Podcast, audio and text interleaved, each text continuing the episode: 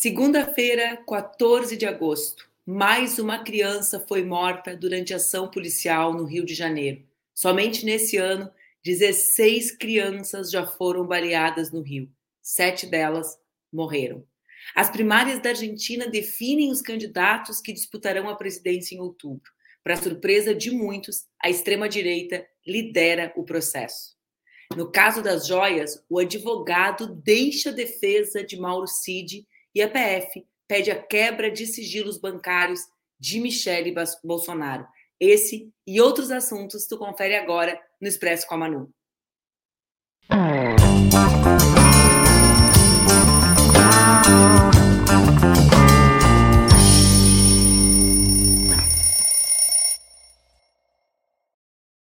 Bom dia, bom dia, bom dia. Eu sou Manuela Dávila e esse é o Expresso com a Manu, meu programa diário aqui nas redes do Ópera Mundi, com transmissão simultânea nas redes Ninja. Lembrando que tu pode compartilhar com outras amigas, com teus amigos e também pode assistir mais tarde, se não quiser assistir ao vivo, pode ouvir no podcast, pode fazer o que tu quiser, desde que tu participe, esteja aqui conosco acompanhando as notícias. Nessa segunda-feira, lamentavelmente, eu trago mais uma notícia de cortar o coração e de indignar aqueles que lutam para que o Brasil seja um país que oferece oportunidades efetivamente iguais para todas as pessoas, sobretudo para todas as crianças. Eloá, de apenas cinco anos, foi morta por um tiro enquanto brincava dentro de casa. A Secretaria Estadual da Polícia Militar do Rio afastou o comandante do 17º Batalhão, batalhão da Ilha do Governador. Essa medida foi uma reação para buscar dar maior lisura e transparência à averiguação dos fatos. Eu vou mostrar para vocês esse vídeo que estava entrando e eu segui falando, não parei, o vídeo uh, da reação da família da Eloá. Na semana passada, nós levamos muitos dias para que o governo federal, para que o presidente Lula reagisse e reagiu em frente ao governador do Rio de Janeiro na sexta-feira, durante o lançamento do, do novo PAC. Mas a verdade é que esses casos são comuns, que há o triplo de casos no primeiro semestre do que no primeiro semestre do ano passado, e efetivamente uh, parece né, que o Brasil naturaliza que crianças como, Elo, como Eloá sejam mortas. Nós precisamos efetivamente uh, de ações. Né? Acho que não dá mais para a gente naturalizar. É Tiago numa semana, é Eloá na outra. São os corpos das nossas crianças que vivem nos bairros periféricos, das nossas crianças negras, aqueles que tombam nessa verdadeira guerra promovida de enfrentamento ao tráfico. É hora do Brasil debater esse assunto. A gente consegue rodar o vídeo, Laila? Se não conseguir, tá... oh, consegue. Estava em casa, brincando, pulando na cama comendo os doces do mês aniversário da irmã dela, que foi ontem. É, e hoje, ontem foi festa. E hoje é só tristeza pra gente. O Estado tá matando a gente, crianças inocentes, adolescentes inocentes, dentro de comunidade. Isso não pode acontecer. Dentro de comunidade não tem só bandido. Dentro de comunidade tem artista, tem médicos, tem doutores, tem tudo. Não tem só bandido. A gente só quer justiça pelas crianças pelos adolescentes, pelos trabalhadores. É uma, é uma verdadeira insanidade o que o Brasil vive com relação a isso. Isso é consequência do racismo brasileiro, né? A gente, uh, enfim, perpetua a situação de violência nas nossas comunidades. É, eu quero expressar minha solidariedade, dar o meu abraço e dizer que acho que nós precisamos, de maneira insistente, trazer esse tema à visibilidade, porque essas mortes são naturalizadas, a vida segue, a política segue, a reforma ministerial segue, e essas mães enterram as suas crianças uh, e ainda lutam, na maior parte das vezes, sobretudo quando são meninos, para defender a honra, a ideia de que eles não estavam fazendo nada de errado. É, é verdadeiramente criminoso. Bom, ontem, domingo, foi o dia das primárias na Argentina. As primárias são uh, um processo democrático que acontece na Argentina, em que os partidos, as coligações, escolhem os seus ou as suas uh, candidatas à presidência da República. Para surpresa de muitos, uh, não para mim, eu quero conversar um pouco sobre isso com vocês, a, a, o resultado eleitoral coloca a extrema-direita à frente. Porque, na verdade, as prévias são o momento de duas questões, né? É o momento em que cada coligação escolhe o seu candidato, mas dentro de um processo geral, de participação geral. Então, dentro desse processo, se consegue saber qual percentual cada um dos candidatos obteve. Uh, nós tivemos uma votação um pouco maior do que a prevista, 70% dos argentinos foram às urnas. Desses 70%, Milley, o candidato da extrema direita, teve 31 por enquanto, tá gente? Esse é o Milley. A Laila aqui estava dizendo que achou ele eh, ainda pior que o Bolsonaro. Eu acho que pior que o Bolsonaro não existe nada. Mas o Milley é um candidato. Eu vou terminar de dar os resultados e comento um pouco sobre ele com vocês. Eu tenho acompanhado há quase um ano ah, o seu crescimento na política argentina. Milley teve 31 0,19, Massa 21,10, uh, Bullish 17, 16,97. Aqui é importante dizer, esses são os percentuais absolutos né, de cada um dos candidatos, porém não são os, os percentuais das coligações. Quando se somam os percentuais uh, de massa com o Juan, meu querido amigo Juan Grabois, que teve um desempenho muito bonito na casa de 5%, uh, e quando se junta o desempenho de Buris com outro candidato da direita tradicional argentina, uh, o peronismo fica em terceiro lugar. Ou seja, se do ponto de vista relativo, Milei tem 31, Massa 21 e Buris 17, do ponto de vista absoluto, eu falei errado antes, das coligações, acontece o inverso. Aí Massa, Sérgio Massa, ou os peronistas, as forças progressistas da Argentina, ficam em terceiro lugar. Bom, é bastante relevante a, a forma como Milley construiu o seu crescimento nesse período. Né? Há uma subestimação por parte das esquerdas tradicionais na América Latina com relação às práticas da atual extrema uh, direita. O Milley ele percorreu um trajeto idêntico ao de Jair Bolsonaro em 2018.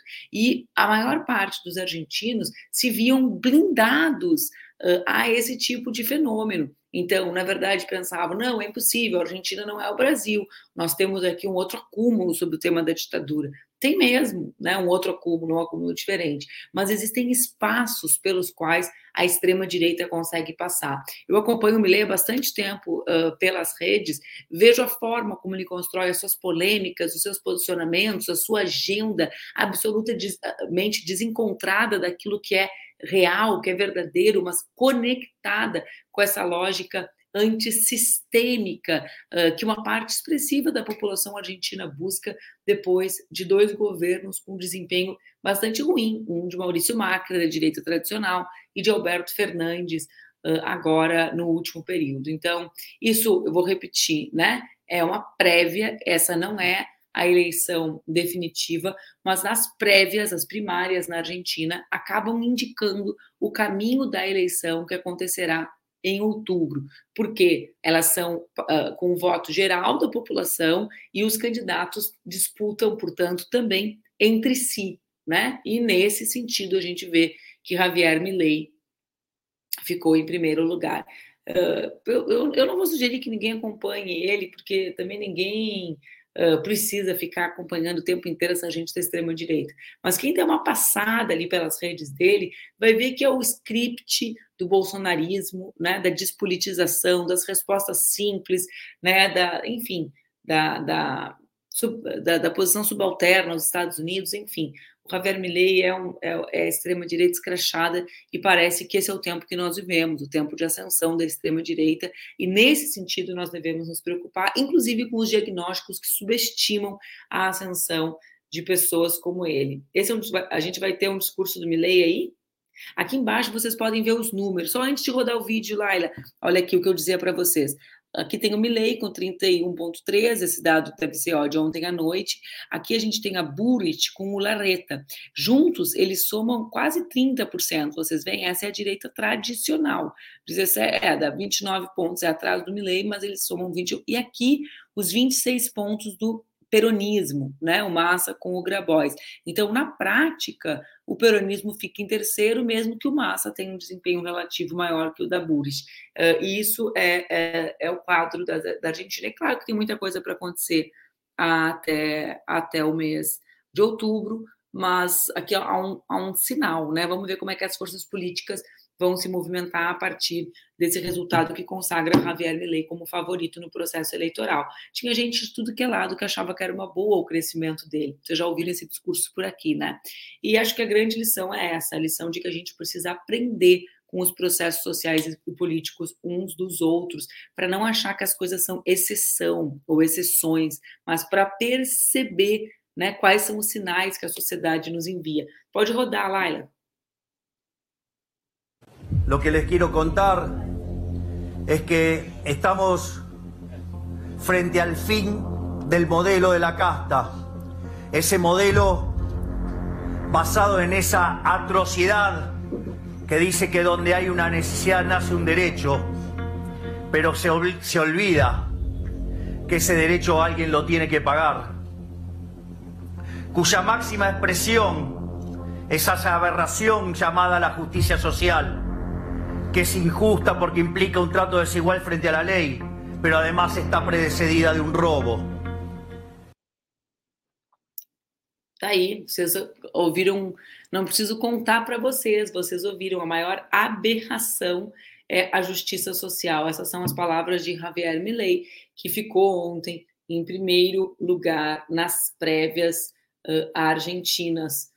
Uh, é uma loucura, né, gente? É uma loucura, mas acho que vocês conhecem o script. Nós, brasileiras e brasileiros, conhecemos o script. E eu desejo uma boa luta e uma boa campanha para todas as argentinas e os argentinos até outubro, para que vocês juntos, é, juntas impeçam a chegada da extrema direita ao governo. Bom, a semana passada e o final de semana aqui no Brasil, além do assunto da Larissa Manoela, né, foi a semana de debate de meme sobre as joias de Jair Bolsonaro e os bolões para saber em que momento Jair Bolsonaro será preso. Vejam que o final de semana foi de um silêncio sepulcral. Bolsonaro mandou ali o seu feliz dia dos pais e tomou um chá de sumiço. O PT Saudações sumiu. Porque na sexta-feira a Polícia Federal cumpriu mandatos de busca e apreensão em uma operação que apura esse esquema de desvio de patrimônio público para o patrimônio privado de Jair Bolsonaro. Essa é maravilhosa! Foi descoberto um esquema. É maravilhosa a imagem do relógio, né, gente? Aquilo ali, pelo amor de Deus. Foi descoberto um esquema de venda de presentes que eram dados à presidência da República. Ou seja, Bolsonaro recebia e depois os seus aliados, comandados aparentemente por Mauro Cid, vendiam esses presentes no exterior. Essa venda era convertida em dinheiro para não deixar registros bancários.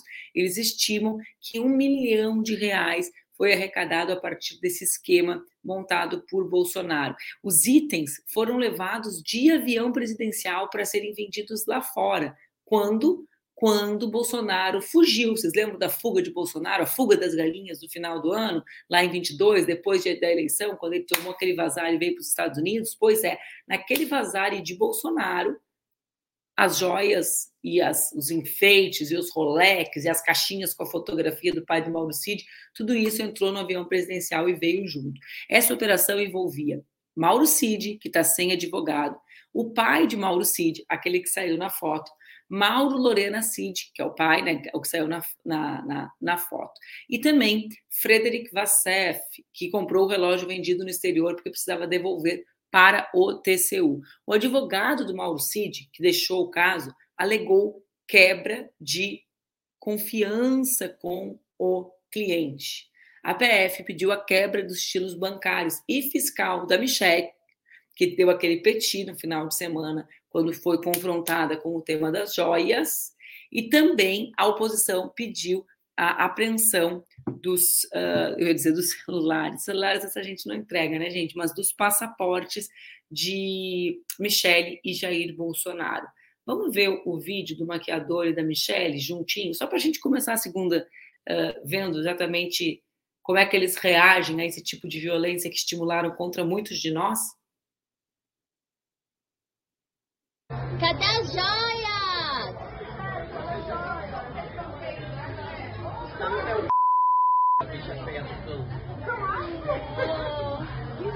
Cadê as joias, gente? A gente só quer saber das joias. Você é tão confiada que você sabe onde estão as joias. É, ó. Teve, teve, acho que o maquiador jogou um copo de gelo, né? Foi uma baixaria total. Eu estava vendo aqui, obrigada, viu, Rono? Estava vendo que os haters chegaram no programa. Sejam bem-vindos, gente. Aqui vocês assistem a notícia dada, comentada, e aqui vocês vão assistir a comemoração da prisão de Jair Bolsonaro. Eu começo a semana com vocês, então, comentando os principais acontecimentos. Vamos ver os desdobramentos. Acho que esse assunto das joias vai dar o que falar na semana que está chegando, que é a semana também do meu aniversário, 42 anos de estrada, alguns deles na luta. E agora eu quero convidar vocês para assistirem uma entrevista que eu gravei algum tempo com Olivia Santana e explicar para vocês um detalhe da entrevista que eu acho bastante relevante. A entrevista com a Olivia foi gravada em função do lançamento do seu livro e ela foi gravada, a gente programou aqui exibir ela hoje antes do episódio da violência policial no estado da Bahia. Por essa razão, a Olivia não comentou o episódio comigo, porque ele ainda não tinha acontecido. Então eu peço que vocês compreendam isso. Nessa semana a gente está mudando o Expresso com a Manu, as entrevistas vão mudar. A entrevista com a Olivia é a última nesse formato. E eu peço que vocês então acompanhem essa Olivia Santana, que é a primeira preta deputada estadual do estado da Bahia, o estado com a maior presença de negros e negras do país. É mesmo um escândalo que em 2018 Olivia tenha sido a primeira eleita da história da Bahia, não é mesmo? Acompanhem, conheçam e se apaixonem por essa deputada extraordinária. Fiquem com Olivia Santana. Obrigada, a gente se encontra amanhã às 7h30 comigo e com Maíra Cota aqui no Expresso com a Manu. Um beijo, gente. Entrou. Ela foi a primeira deputada estadual preta do estado da Bahia e foi reeleita com mais de 92 mil votos. Ela é uma das precursoras da luta antirracista no nosso país, militante feminista, dirigente nacional do PCdoB, escritora, pedagoga. Ela é minha querida amiga, uma das mulheres que mais me ensinou e que eu mais admiro. Ela é Olivia Santana. Seja bem-vinda, Olivia. Vem conversar comigo aqui no Expresso com a Manu. Oi, Manu, para mim é um prazer enorme estar aqui com você no Expresso com a Manu. Achei muito bonito esse projeto, muito bacana. E estou super feliz de vir aqui para falar do meu livro, Mulher Preta na Política. E está sendo uma experiência incrível. E é bom poder estar aqui para compartilhar um pouquinho dela com vocês. Eu quero começar falando sobre o livro contigo, mas não sobre o livro em si, sobre a tua participação na política e sobre esse feito histórico, que é o fato de tu ser recentemente, ou seja, na eleição passada, que foi a de 2018, eleita a primeira deputada estadual negra do estado da Bahia. Eu já te contei isso, né, Olivia? O dia que me deram o texto para gravar, eu passei um pito em toda a equipe dizendo que eles eram loucos, que era óbvio que tu não ia ser a primeira deputada estadual preta. E tu era, né? Tu era candidata e tu foste eleita primeira. Então eu queria que tu falasse um pouco sobre a dimensão dessa conquista para a gente, porque ela é muito significativa para o Brasil inteiro. Ela é o reflexo do racismo nas instituições, né? Com certeza. Quando eu fui eleita, na verdade, em 2018, e foi matéria nacional. Vários órgãos de imprensa vieram verificar para ver se era verdade. As pessoas não acreditavam que fosse verdade aquela informação. Como um Estado negro como a Bahia só elegeu a sua primeira deputada preta para a Assembleia Legislativa em 2018 e constataram que sim, era uma realidade infeliz, né? E que se repete novamente, porque na eleição de 2022, é, Manu, o que aconteceu na Bahia é que nós, é, esse mesmo Estado, que deu mais de 6 milhões de votos para o Lula, que fez essa, deu essa contribuição gigante para a democracia brasileira, também um estado onde reduziu o número de mulheres no, na Assembleia Legislativa. Nove estados do país, ou em nove estados do país, houve redução do número de mulheres na composição das assembleias. E a Bahia é um deles. Então, a gente caiu de 10 mulheres eleitas para apenas oito mulheres eleitas no universo de 63 cadeiras.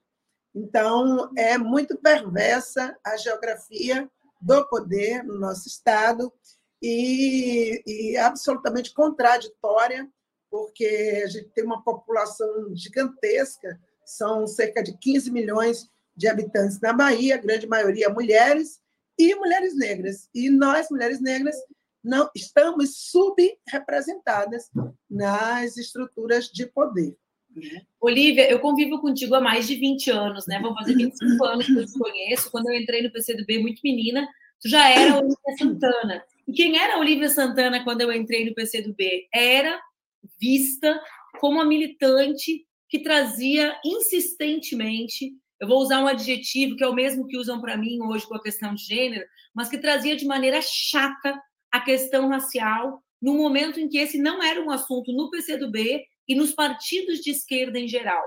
E, e sempre existiu, apesar de estar na moda, digamos assim, falar sobre isso, sempre existiu uma resistência muito grande da esquerda e sempre existiu, não com esse nome, mas um rebaixamento do debate da questão racial no Brasil, como se fosse possível dissociar raça e de classe. Então, quantos, como que é essa tua militância e essa tua relação com a questão racial, conjugada com a de classe, óbvio, né?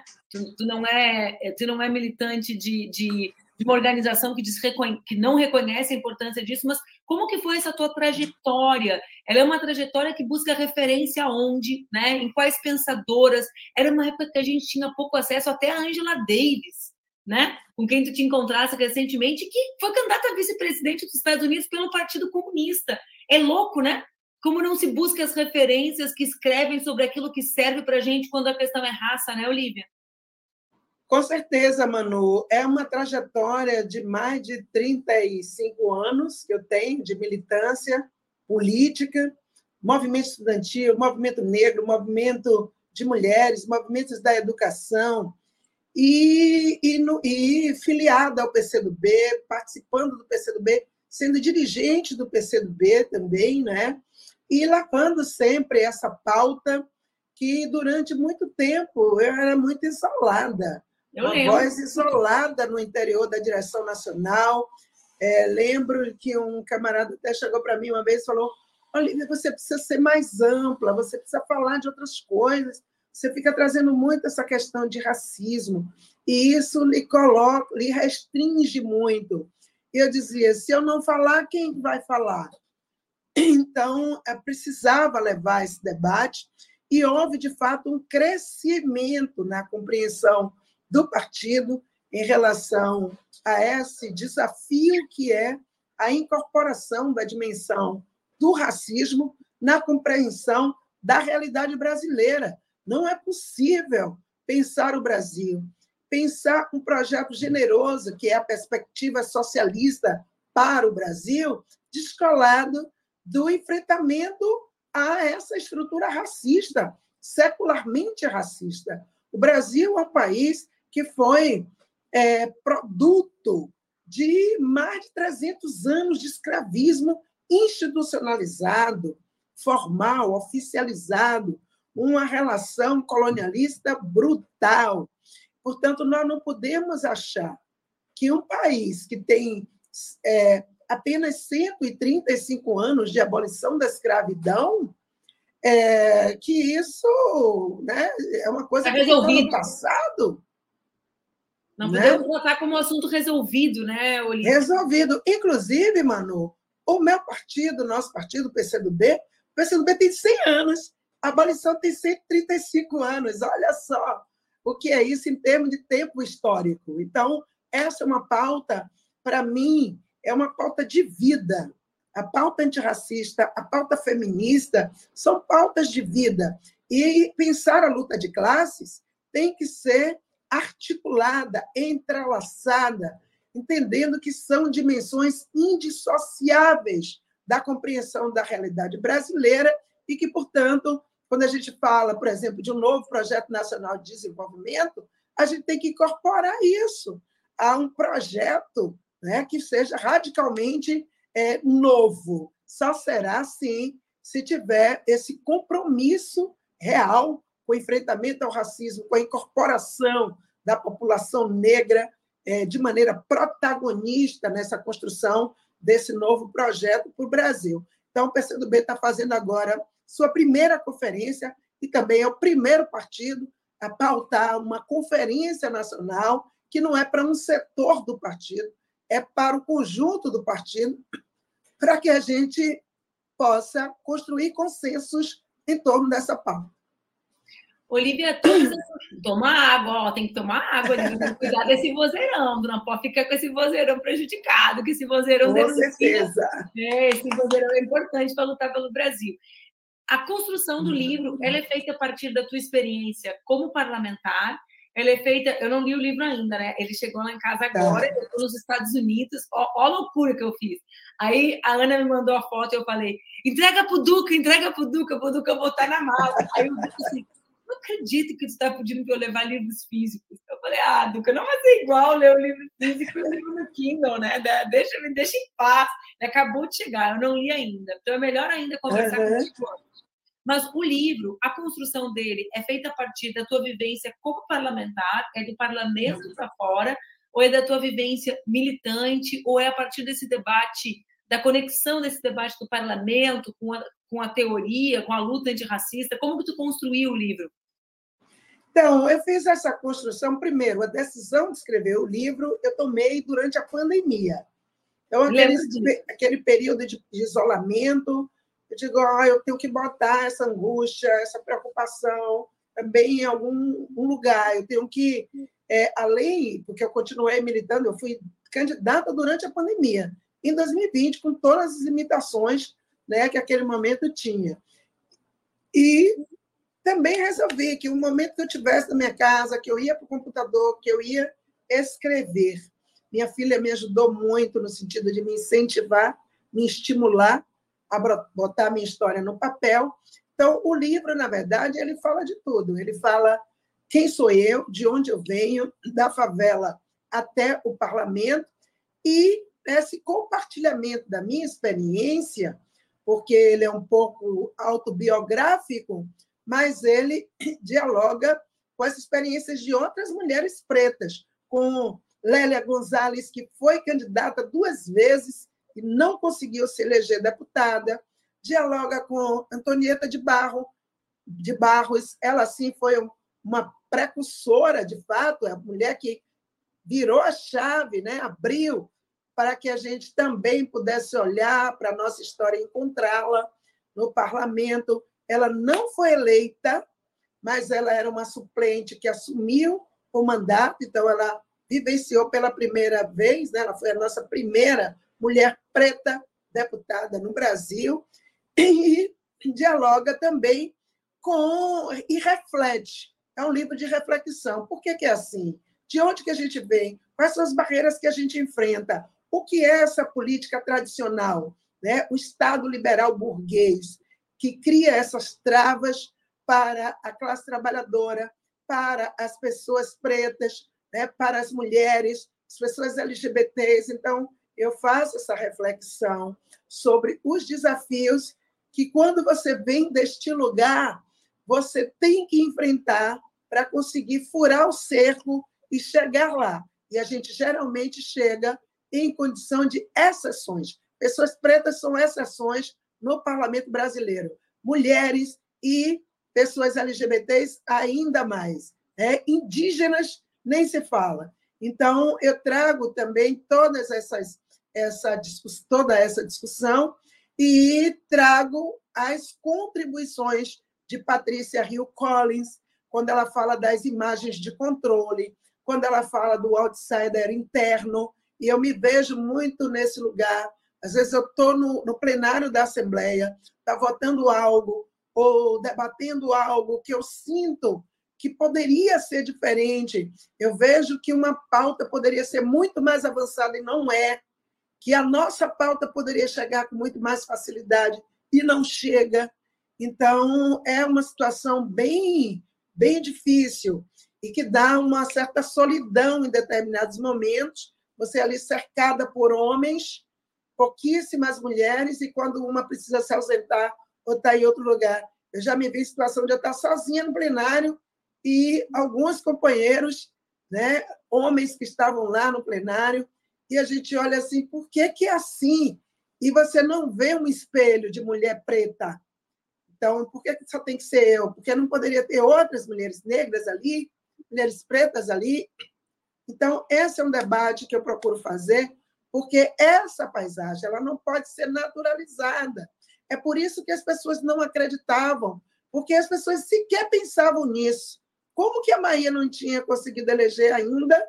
Né? Passou todo o século XX, a primeira década do século XXI, e somente em 2018 conseguiu eleger sua primeira preta para preencher, para chegar naquele é, numa cadeira de deputada estadual, não é? Quando, quando deveria tu foi ser eleita, Olivia, quando tu foi eleita em 18, tu já tinha 15 anos de vida parlamentar, né? Tu foi eleita na eleição de quatro a primeira vez?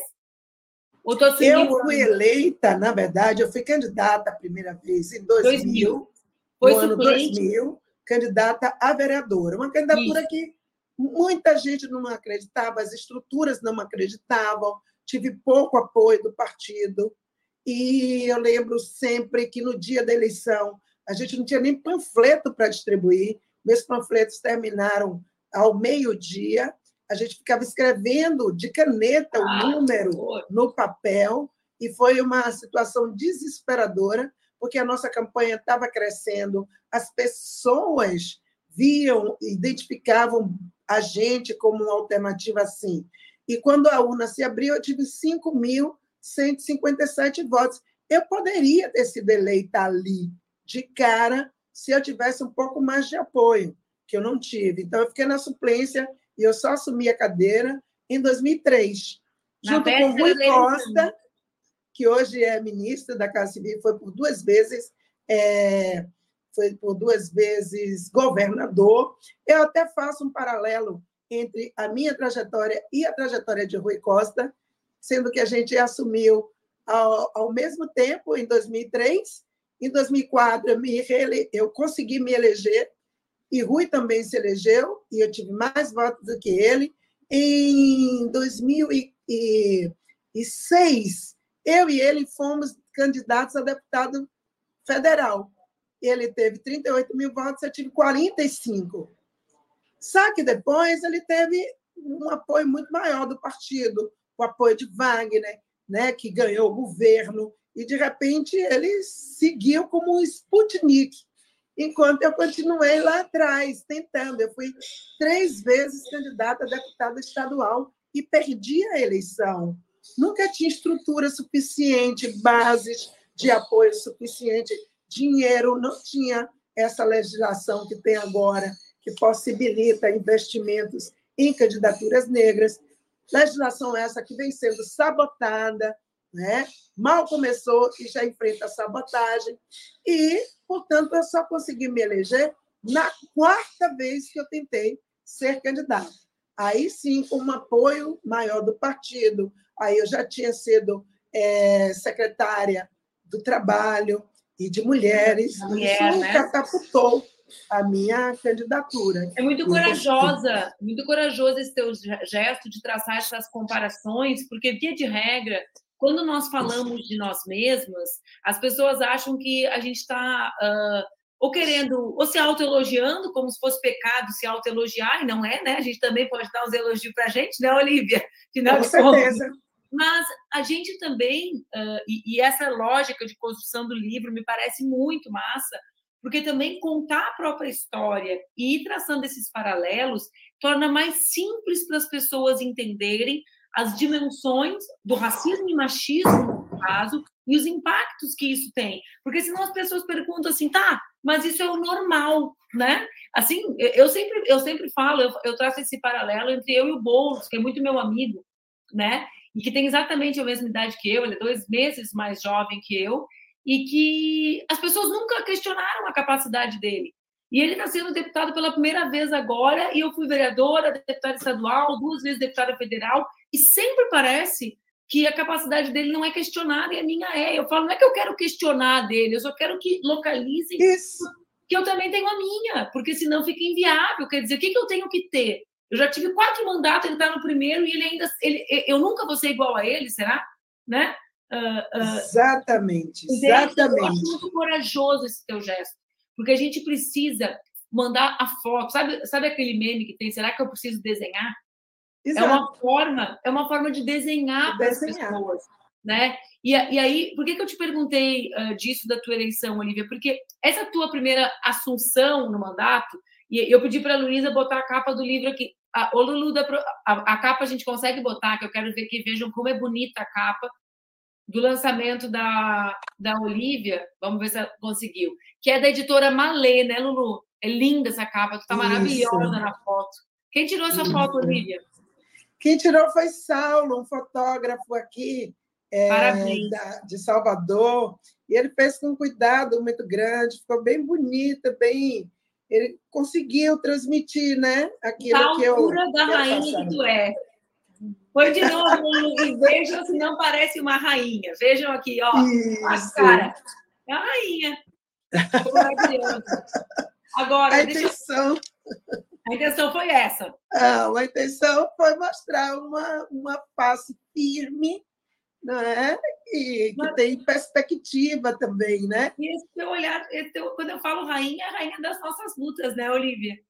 Sim, nossas... sim. Deixa eu te dizer, esse teu primeiro, essa, tua, essa tua primeira experiência, lá em 2003, ela é uma experiência que tu assume quando a tua filha ainda é muito pequena. Porque eu estou calculando aqui mentalmente, eu, eu né, sei da tua filha por aí, dos grandes méritos Sim. acadêmicos dela, inclusive, da grande saudade que ela deixa nesse coração de mãe orgulhoso e despedaçado, as duas coisas ao mesmo tempo. Mas ela era muito pequena nessa época, pelo meu cálculo aqui. Não, Nani nasceu comigo na luta, na verdade, né?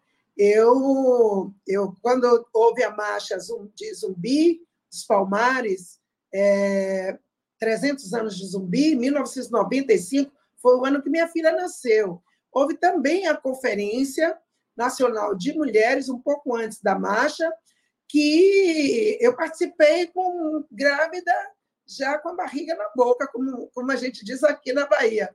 E eu virei noites no plenário, no debate, para ajudar a incorporar as questões das mulheres negras, eu, Matilde Ribeiro, Sueli Carneiro, essas mulheres incríveis da luta antirracista que estavam nessa conferência, e a gente travou um debate muito grande ali. Aí, quando teve a Marcha Zumbi Mais 10, que foi em novembro, eu tinha parido Nani em agosto.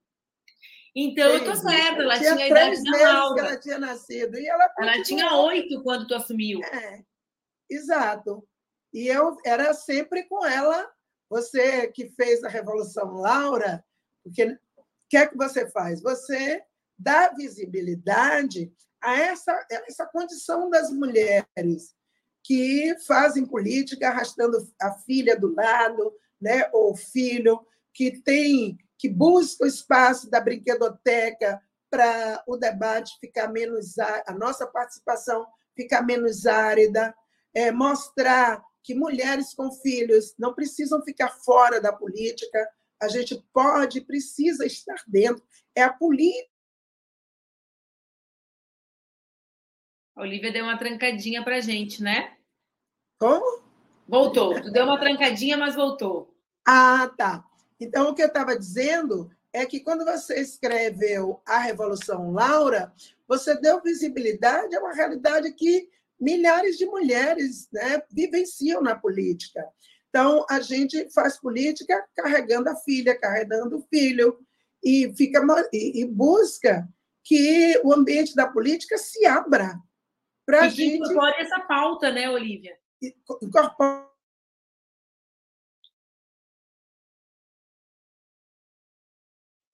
Ó. Que eu sei que ela tem, vamos ver se ela vai, ela caiu. E a Olivia tem um compromisso daqui a cinco minutos. Então, vamos ver se ela consegue voltar. Aqui conseguiu voltar. Consegui. É a, internet, é a internet regulando a, a nossa conversa para ter o compromisso.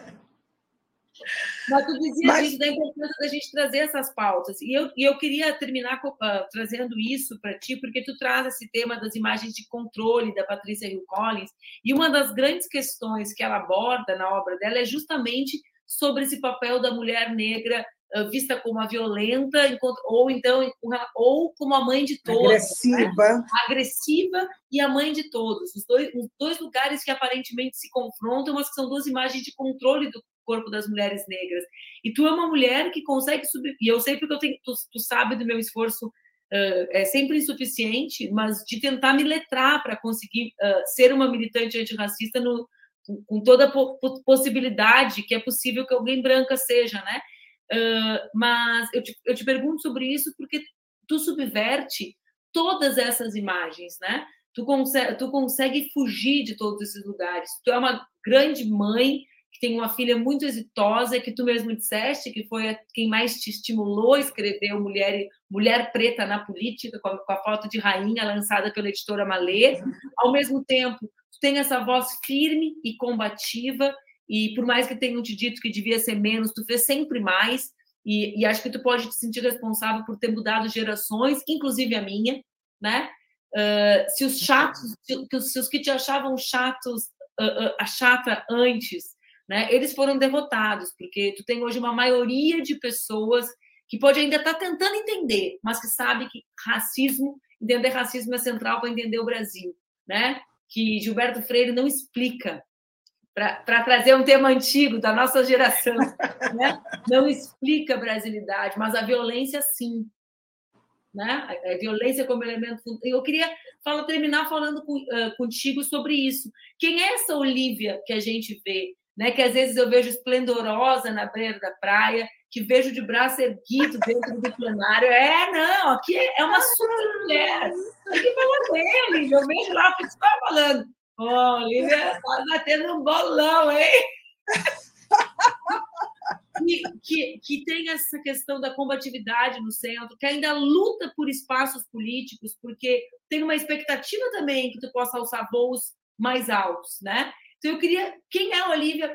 Quem é a mulher preta na política que escreveu o livro? Não a que está no livro só, a que a gente não vai enxergar lá. A que pegou a caneta e desenhou. Então, eu, na verdade, eu sou uma mulher preta carregada de esperança. Mas não é uma esperança de poliana, não é uma coisa é, de um sonho é, sem lastro.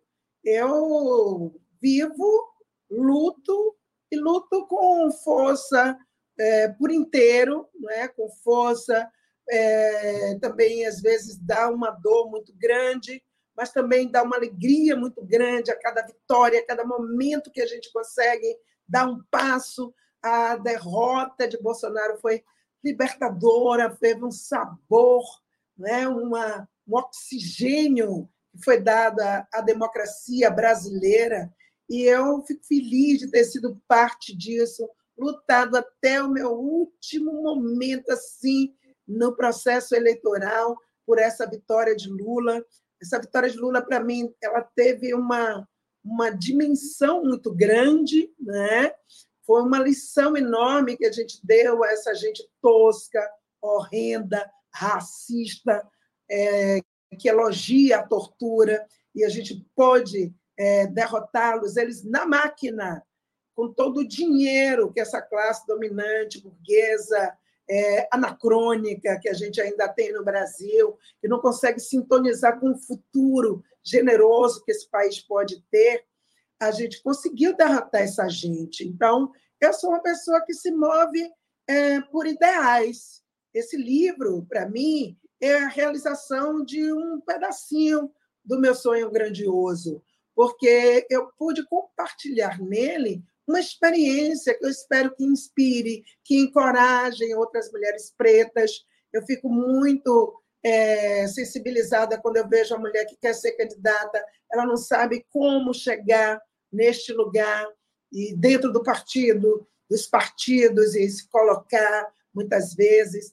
Então, eu penso assim, pô, tem que ter mais literatura encorajadoras que essas mulheres possam ler, elas não precisam repetir os mesmos erros que eu cometi, elas não precisam entrar de peito aberto, sem se preparar para as feridas que vão rolar, tá certo? Elas podem se fortalecer mais.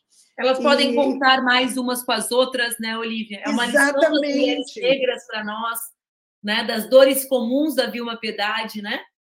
Exatamente. A gente tem que ter essa possibilidade de fazer uma, um entendimento de, de que rede de, de apoio, rede de proteção, rede de fortalecimento das candidaturas de mulheres e de mulheres pretas, que são a base da base da pirâmide, o subsolo, muitas vezes, dessa nação. Eu até falo no livro, Manu, que, por exemplo, é incomum você ver uma mulher preta primeira-dama sendo ali candidatada pelo seu esposo poderoso, que possa chegar e diga: vou eleger minha mulher. Geralmente não é uma mulher preta que está nesse lugar.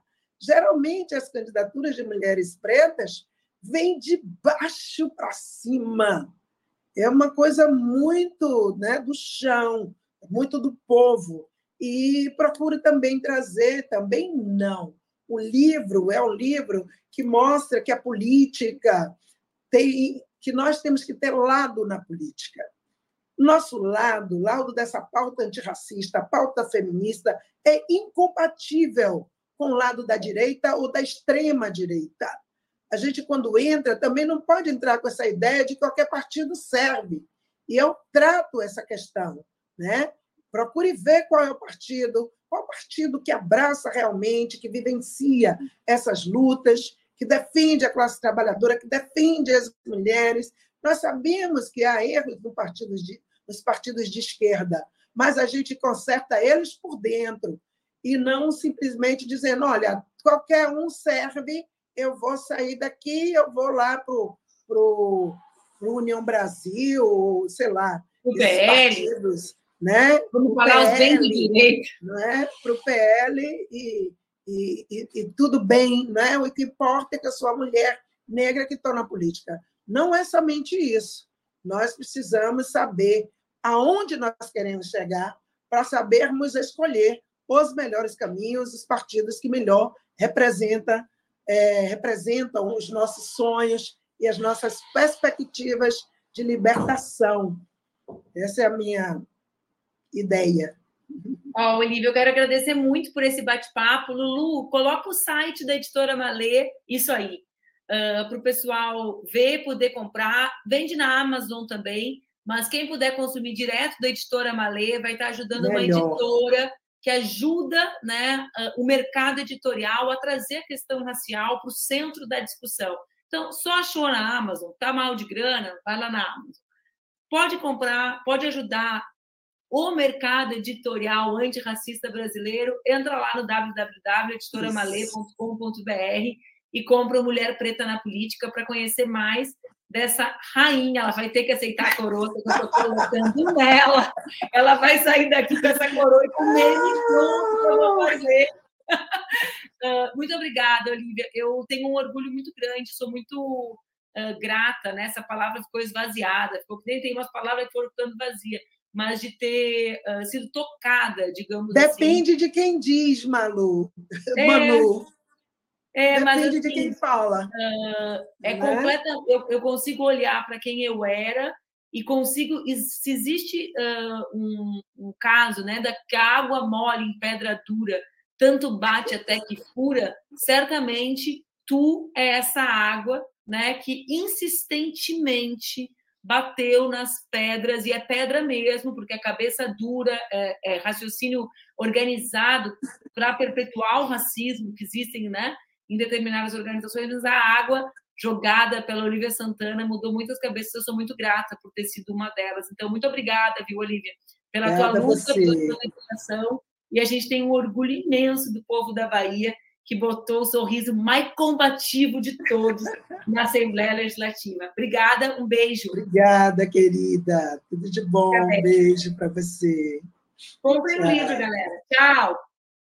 Essa foi Olivia Santana, nossa deputada estadual, a primeira mulher preta eleita deputada estadual na Assembleia Legislativa do Estado da Bahia, esse que é um marcador do orgulho que nós temos da Olívia, mas do que o racismo representa nas instituições do nosso país. A gente celebra a Olívia como instrumento de denúncia, de denúncia da invisibilidade dos corpos, sobretudo das mulheres negras do nosso país. Então, busca te informar. Na Assembleia Legislativa do teu estado, já teve alguma mulher negra?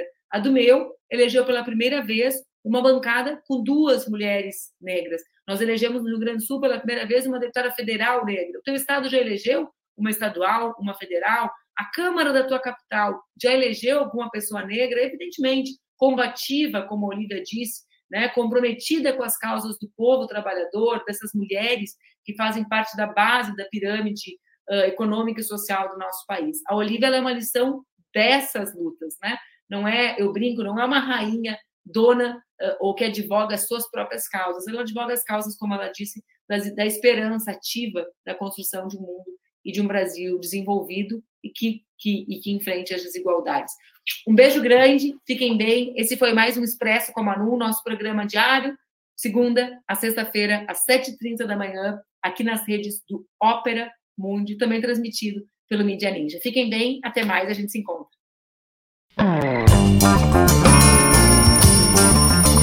Música